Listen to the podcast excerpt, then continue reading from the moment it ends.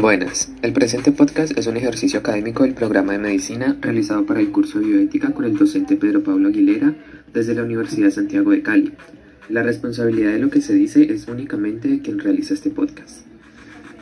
Hoy hablaremos con dos profesionales de la salud que nos contarán acerca de un caso bioético que ocurrió mientras se encontraban en su labor. La fisioterapeuta Angelorena Cruz Orozco, empleada del Centro Médico Imbanaco, nos ha regalado su tiempo y su autorización del uso de su testimonio para las siguientes preguntas. ¿Qué caso recuerda en el ejercicio profesional que nos ilustra una decisión bioética compleja? Bueno, un caso que recuerdo que involucró una decisión bioética compleja fue cuando en otra entidad en la que yo laboraba como fisioterapeuta de unidad de cuenta intensivo, un compañero eh, compañero auxiliar de enfermería llega como paciente por una herida por arma de fuego, un trauma craneoencefálico severo, llega a la unidad, yo soy la fisioterapeuta que lo recibe. Eh, lógicamente pues todo el equipo de trabajo estaba muy consternado porque pues además de que era un paciente, era un, un compañero de trabajo de nosotros, amigo, un amigo, pues eh, entonces, una decisión, una situación muy compleja recibirlo pues como paciente. este paciente eh, llega a la unidad intensivo, se le hacen todos los respectivos exámenes por la gravedad de su, de su herida, se le, se le diagnostica una muerte cerebral con un, además con unos unos test que nosotros como fisioterapeutas le realizamos para diagnosticar eh, muerte cerebral. Se le diagnostica muerte cerebral, lo, las diferentes eh, médicos y, y, especialistas hablan con la familia, se, le, se le informa que tiene muerte cerebral el paciente, el equipo de trabajo súper consternado, nosotros también. Eh, se habla con, con el equipo de trasplante para ver si es candidato para trasplante, pero resulta que el paciente ah, y compañero hace menos de 15 días se hizo un tatuaje, entonces pues no, no, no es candidato para trasplante. Eh, en ese momento hablan con la familia y deciden bajarle los parámetros ventilatorios, entonces pues fue una decisión muy muy compleja, entrar a bajarle los parámetros a un compañero, a un amigo, pues eh, que diariamente uno lo veía, esa fue una decisión compleja. ¿Qué valores o principios estuvieron en juego en este caso?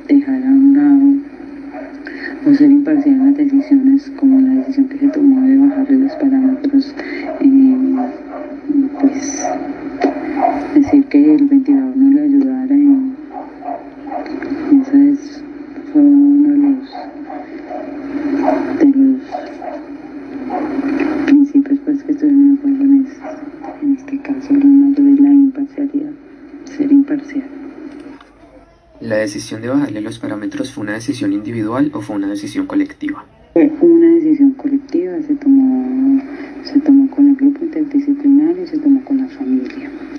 ¿Considera la bioética importante en su formación? Importante en, cualquier formación, eh,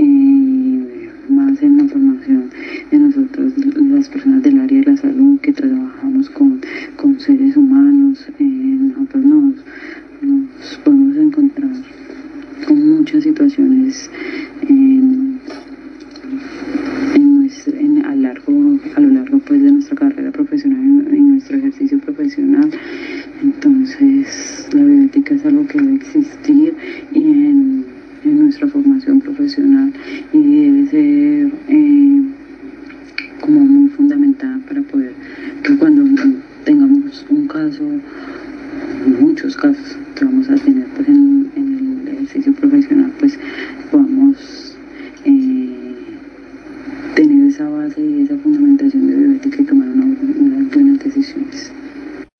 también está con nosotros el fisioterapeuta Luis Eduardo Cuero Lave, también es empleado del Centro Médico en Banaco y nos ha regalado su tiempo de autorización para las siguientes preguntas.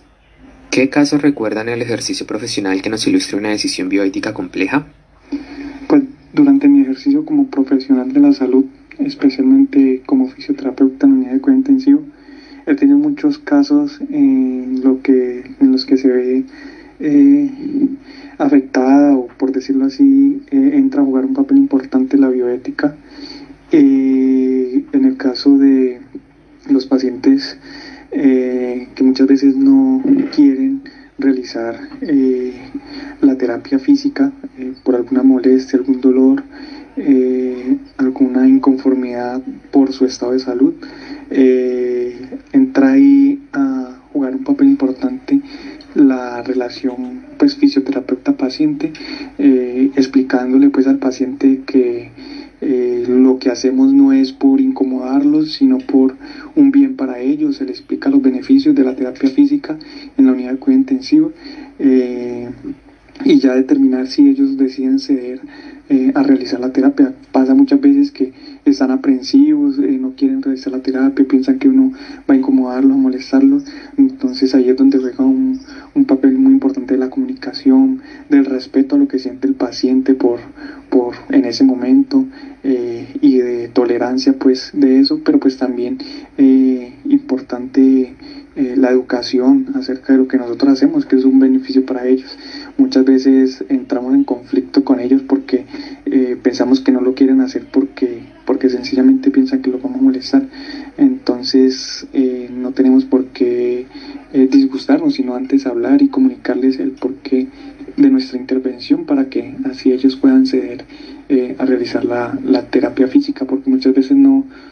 es que tengan dolor en el momento, sino que sencillamente no quieren realizarla porque porque no se les explica bien qué es lo que vamos a hacer. Pero pues también hay que tener en cuenta que son pacientes muy complejos y que en cualquier momento sí pueden estar presentando dolor o alguna incomodidad que le impida realizar la terapia. ¿Qué valores o principios estuvieron en juego en este caso? Los valores o principios que, que se ven afectados en estos casos, en muchos casos de estos, son el respeto, eh, la tolerancia, eh, la comunicación entre paciente y, el personal pues asistencial, en este caso los fisioterapeutas, eh, el saber escuchar, el ponerme los zapatos del otro, saber que no es una situación cómoda y también pues el respeto de ellos hacia nosotros, porque muchas veces somos tratados de, de forma no adecuada pensando en que nosotros vamos a hacerle algún daño o algo cuando somos unos profesionales que sabemos lo que hacemos y, y pues por qué lo hacemos y pues para eso estamos, para ayudarlos. Eh, entonces todos, todos, estos valores se han implicado eh, en este tipo de casos. En estos casos, ¿la decisión es colectiva o individual? La decisión por lo general es, es mutua, es, es colectiva entre el paciente, el fisioterapeuta y el médico que es el que ordena eh, eh, las terapias físicas. Hay veces que el paciente no está en condiciones de realizar esta intervención, entonces tenemos que eh, pues hablar con el médico también, junto con el paciente, para, para, determinar si se le realiza o no la terapia física. Entonces es, es una decisión más que todo colectiva eh, para llevar a cabo nuestra intervención, no depende solamente de nosotros realizar la terapia. ¿Considera la bioética importante en su formación? Sí, la bioética es un, es un, es un papel importante en nuestras carreras y en nuestra vida porque eh, podemos ser muy buenos profesionales, pero ante todo debemos ser personas y saber que estamos tratando con personas y no con animales ni, ningún tipo de, de, cosa o vegetal. Entonces, eh, es, es algo importante no solamente para nuestras carreras, sino para nuestra vida como tal. Muchas gracias señorita Lorena, muchas gracias señor Eduardo. Y eso es todo por hoy. Muchas gracias por asistir al podcast.